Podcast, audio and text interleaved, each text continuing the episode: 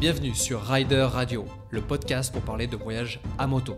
Je suis Rechad et je vous emmène à la découverte de celles et ceux qui traversent le monde. Dans cet épisode, je vous emmène à la rencontre d'Antoine. J'ai rencontré cet aventurier et sa compagne un peu par hasard. J'ai appris qu'il traversait la France à moto depuis la Belgique et qu'il passait pas loin de chez moi. J'ai donc proposé de faire un bout de chemin avec eux, mais sans savoir que leur destination finale c'était Dakar, au Sénégal. Malheureusement, le temps auvergnat a eu raison de notre balade ensemble. On s'est donc tout simplement retrouvé à parler de voyage autour d'un café. Et c'est alors qu'Antoine m'a raconté qu'il a traversé toute l'Europe en direction du Kazakhstan en Royal Enfield. Mais avant tout, voici sa définition de l'aventure. Un voyage à la base, pour moi c'est ça l'aventure, avec peu de préparation. Il peut y avoir, pour mes aventures, j'ai beaucoup préparé, j'avoue, mais euh, il doit y avoir une part euh, d'imprévu, de non-plan, je dirais. Euh, et, voilà, c'est ça qui, fait que ça reste une aventure parce qu'on ne sait pas ce qui va arriver dans la journée, demain. Tu as planifié peut-être d'aller à tel, à tel endroit. Tu dois être capable de faire face à ce qui arrive, que ce soit un pépin sur la route, que ce soit une rencontre. Oh, finalement, tu rencontres des chouettes gars, tu restes cinq jours. Voilà, pour moi, c'est ça la définition de l'aventure. Un voyage avec euh, le côté imprévu. Dans cette définition, tu te sens aventurier? Je trouve que pour moi, le concept d'aventurier et de voyageur, je trouve ça très prétentieux de se l'auto-donner. Oui, je peux me voir comme un voyageur ou un aventurier, mais je me vois aussi comme un touriste parce que je trouve ça prétentieux de dire euh, je ne suis pas un touriste, je suis un voyageur parce que je voyage d'une manière un peu plus alternative, on va dire, que le commun des mortels qui veut une piscine et un hôtel et cela coulait douce. Maintenant, je comprends qu'on fasse la différence. Seulement, moi, perso, j'ai pas envie de me m'auto-attribuer euh, ces caractéristiques et, valeurs-là. Et euh, est-ce que tu as une belle aventure à nous raconter? Alors, euh, oui, il y a un an et demi, deux ans peut-être maintenant, oui, deux ans déjà maintenant, euh, j'ai démarré de Belgique parce que je viens de, Bruxelles. Vous pouvez peut-être l'entendre à mon accent. À peine. à peine. et euh, donc, j'ai démarré de Bruxelles pour rejoindre le Kazakhstan et en revenir pendant 11 mois sur la route avec ma Royal Enfield voilà, c'était, j'ai passé l'hiver en Iran pendant trois mois, et puis j'ai fait aussi toute la route de la soie, Kyrgyzstan, Kazakhstan, Tadjikistan, Turkménistan. Tous ces pays-là, euh, voilà, pour moi c'était une grande, grande aventure euh, de 11 mois. Alors, moi j'ai une question, c'est déjà pourquoi? Pourquoi partir un an comme ça? Et la deuxième question, alors tu pourras me répondre euh, sans doute après, pourquoi la Royal Enfield pour faire un voyage aussi lointain? Alors pourquoi ça vient un peu d'une obsession qui a démarré lors de mon premier gros choc culturel euh, au Sénégal. J'avais voyagé là 4 mois, 3 euh, mois de volontariat et un mois de, voyage. Et euh, pendant ce mois de voyage, j'ai loué une petite bécane, moitié scooter, moitié bécane, ouais, pendant une semaine dans les pays Bassari, parce qu'il n'y a pas beaucoup de bus ou de moyens de transport. Et donc, ouais, de fait, ça m'a donné le, goût de cette liberté que la moto procure. Et depuis, j'avais cette idée fixe de me dire, euh, ouais, un jour, je ferai un, grand voyage euh, à moto. J'avais pas de permis, j'avais pas de moto. Donc, euh, c'était drôle. Mais voilà, l'idée est restée, restée, restée. Après 6 ans, 8 ans, je pense, quelque chose comme ça. Après 6 ans, je me suis dit, ok, l'idée est toujours là. Faut que je fasse quelque chose. Quoi. Et donc, j'ai passé mon permis. Euh, j'ai commencé à me renseigner sur les motos qui m'intéressaient. Seulement, j'étais néophyte en moto.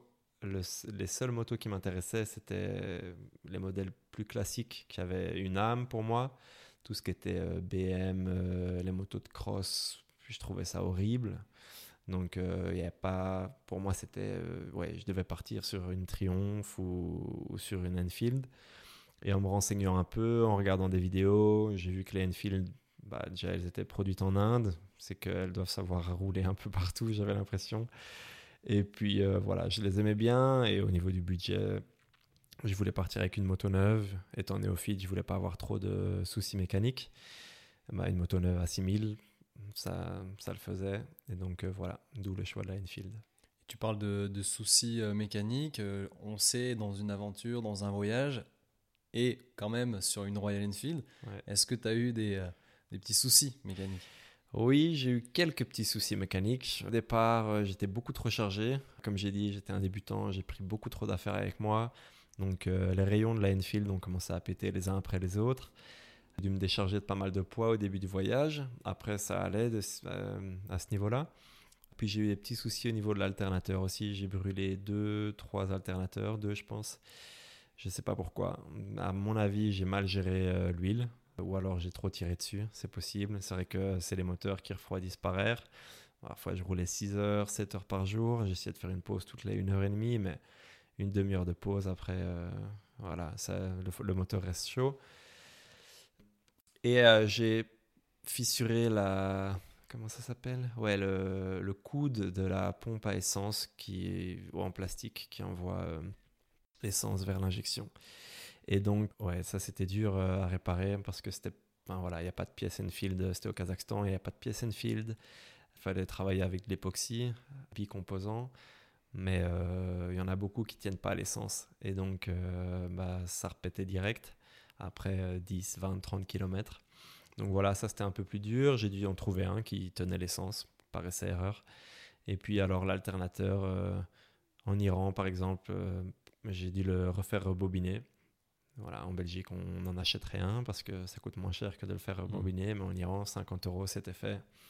Voilà, en gros, c'était les quelques soucis mécaniques que j'ai eus.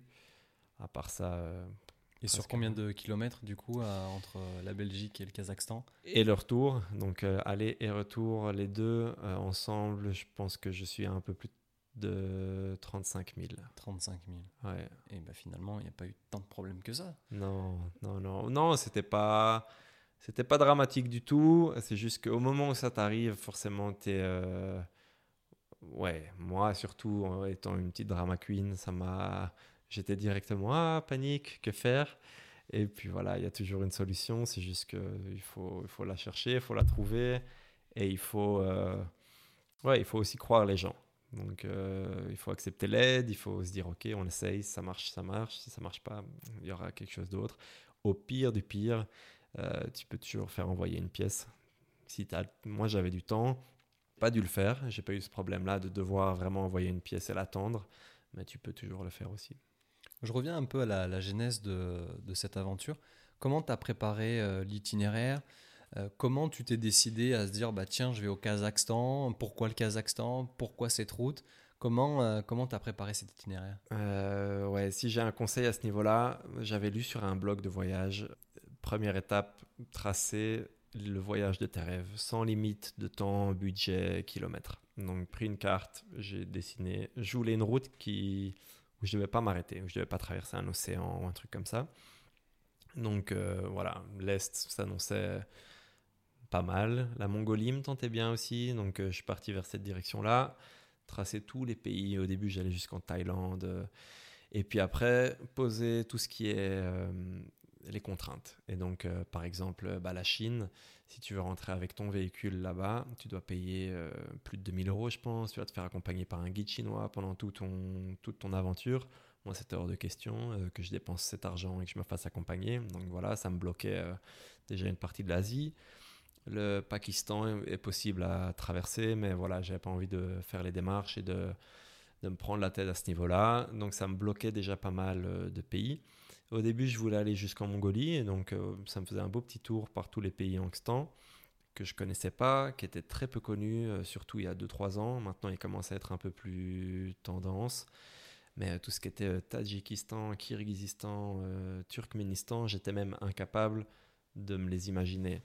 J'ai jamais été en Thaïlande, mais je peux très bien imaginer dans ma tête à quoi ressemble un paysage thaïlandais ou un temple ou ou une ville ou quoi que ce soit. Va t'imaginer une ville du Tadjikistan si tu n'y as jamais été. Ça m'intéressait aussi. Et puis au final, pour rejoindre la Mongolie et aller au Kazakhstan, il me fallait un visa russe de, à double entrée et qui, durait trois mois. Et donc pour ça, je devais ou alors faire un, un visa business ou un visa humanitaire.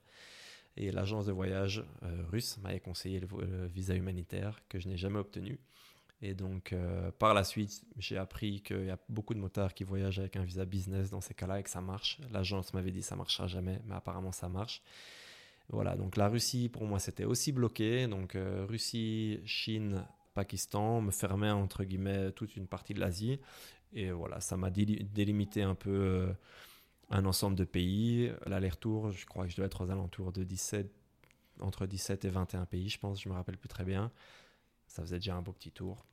Et euh, sur, ce, sur cette aventure-là, sur cet itinéraire, euh, des rencontres, tu as parlé que bah, dans ces voyages, dans ces voyages c'était c'était vraiment l'essence de l'aventure. Est-ce que tu as une rencontre, une anecdote à, nous faire partager? Bah ouais, forcément. La plus belle rencontre de mon voyage, euh, c'est Katrina, ma, compagne actuellement. Euh, voilà, je l'ai rencontrée en, Roumanie. Elle, elle, elle, vient d'Allemagne. Elle voyageait de Mongolie jusqu'à Dortmund avec sa moto. On s'est rencontrés dans un hostel et, euh, et voilà, depuis, on a gardé le contact et depuis un an, là, je vis, je vis à Dortmund. Donc ça, forcément, c'est la, la, plus belle rencontre. Après, euh, d'autres rencontres, il y en a des mille et des mille. Sur la route, ça va facilement une fois que tu sors d'Europe. Euh, donc, euh, moi, j'ai commencé en juillet-août en Europe. T'es blanc comme les autres habitants d'Europe, pour la plupart, forcément. C'est juillet-août, il y a plein de touristes personne personne s'intéresse à toi, tout le monde s'en fout. Donc au début, ouais, tu es un peu plus seul. Après, dès que tu arrives en Turquie, euh, les gens viennent vers toi, ils voient que tu es une plaque belge ou d'un autre pays, ils sont curieux, qu'est-ce que tu fais là? Donc tu viens de là-bas, ouais, avec ta moto. OK, viens manger chez moi, prendre un thé. Couchsurfing, l'application fonctionne super bien, par exemple en Turquie, en Iran, au Kazakhstan aussi. Ouais, voilà. Plein, plein, plein, plein. En Iran, euh, je suis via Couchsurfing, j'ai rencontré un gars, il m'avait invité pour manger euh, le lunch dans son restaurant. finalement, je suis resté cinq jours avec lui, ses potes, euh, sa famille. On a fêté l'anniversaire d'un de ses copains ensemble, c'était super. Donc, euh, ouais, des rencontres. Si tu sors d'Europe, ça, va facilement.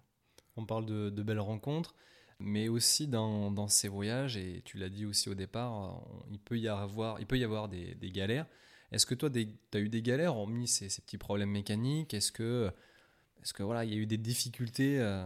Bah hum, ouais, là, comme j'ai dit, la solitude au début était un peu dure pour moi. C'était assez difficile à vivre, euh, surtout que c'était mon premier voyage solitaire, solitaire. Pas voilà, j'avais déjà voyagé seul, mais dans le cadre de volontariat, donc tu as toujours une structure, des gens que tu rencontres facilement. Là, j'étais seul avec une moto, donc euh, en Europe, comme j'ai dit, c'était dur. Après, galère, galère, j'en ai eu ouais, une grosse, je dirais, non deux. Bah, premièrement, je suis tombé euh, en Slovénie sur la route. Euh, voilà, j'avais pas vu des petits graviers, en, double entorse de la cheville. J'ai dû rester 8-10 euh, jours dans un camping tout seul. C'était hmm. pas le, le, kiff dès le départ.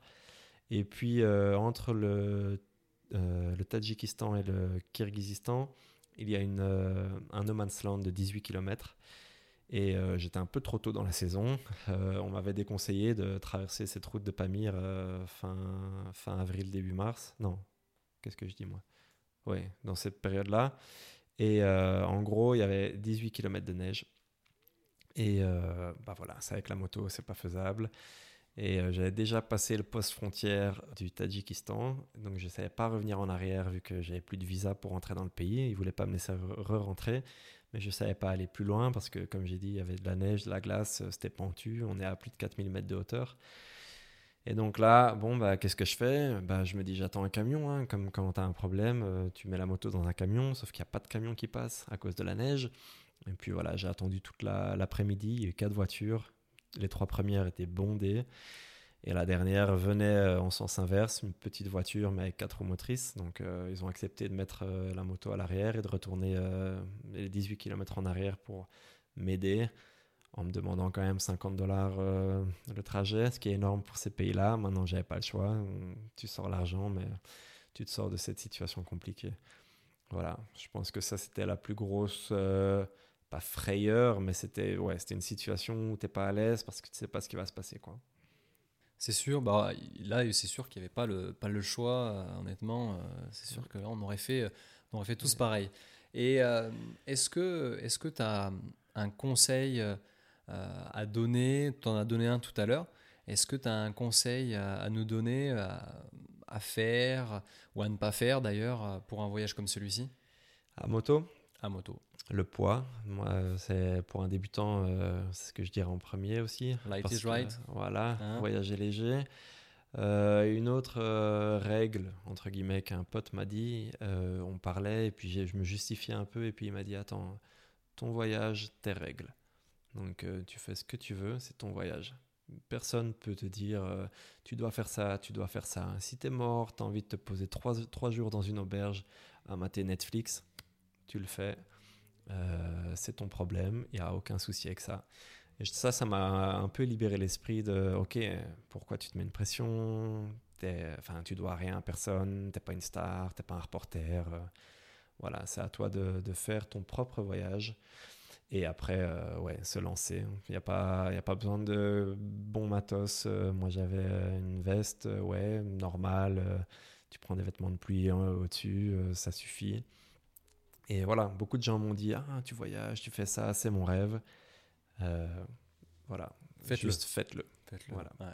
Et est-ce que euh, tu parlais d'outillage, de, choses comme ça Est-ce que dans ce voyage, il y a un, objet, un outil ou quelque chose qui a été indispensable pour toi Dure question. L'outil que j'ai le plus utilisé au final, c'est une petite paire de ciseaux pliables pour euh, couper tous, les, tous les colliers de serrage en plastique que j'ai mis, redéfait, remis et euh, le duct tape. Donc Serflex et, euh, et ciseaux. Ouais, et duct tape, ouais, Le, le, gros tape euh, mm. noir, là, indispensable. Indispensable. Et, et pour finir ce, podcast, est-ce que, moi je sais, dans des situations de, de road trip, de solitude, de, des fois de, de, tempête ou de conditions en tout cas extrêmes, j'ai parfois une phrase ou une chanson ou un truc qui me, qui me donne de la force. Est-ce que toi, tu as une citation, une phrase, euh, quelque chose qui t'accompagne ou, une image qui t'accompagne quand c'est compliqué, quand c'est difficile? Ouais, c'est vrai que ça j'ai appris sur la route où euh, Catherine me l'a aussi pas mal répété. Euh, il n'y a pas de problème, il n'y a que des solutions. Et donc c'est vrai que ça change ta perspective de ok ma moto avance plus, je suis au bord de la route, je suis dans la merde. Tu peux le voir comme ça, ou tu peux dire ah, ok bah j'arrête un camion, je la, je la mets dedans et je vais dans le prochain village et je trouve un garagiste. Voilà, c'est deux manières de voir le problème, entre guillemets. Et il y en a une qui te fait voir c'est un problème et l'autre qui te fait voir, ok, la vie continue. Et puis au final, c'est ça aussi qui, maintenant, ça, ça, fait des bons souvenirs. Mais écoute, je te remercie euh, Avec de, cette, plaisir. Euh, de cette expérience, de ce partage d'expérience. Et, euh, ce que moi, ce que je souhaite, c'est une bonne route? Parce que là, on ne le sait pas. En tout cas, les, les auditeurs ne le savent pas, mais j'ai deux voyageurs chez moi qui sont en direction de, Dakar. Donc le Kazakhstan, c'était déjà une étape. Mais là, ils sont tous les deux et ils partent en direction Dakar. Donc je leur souhaite euh, bonne route et j'espère à très bientôt dans ce monde. Un grand merci. À la prochaine. À la prochaine. Merci pour votre écoute. C'est tout pour aujourd'hui. C'était Rechad pour Rider Radio. Je vous dis à dans deux semaines pour un nouvel épisode. D'ici là, si vous voulez en savoir plus sur cet épisode, vous pouvez retrouver les photos et autres infos sur la page Facebook et Instagram de Rider Radio. N'hésitez pas à nous donner de la force en nous mettant 5 étoiles et à partager ce podcast. A bientôt et n'oubliez pas, le voyage n'a pas de frontières.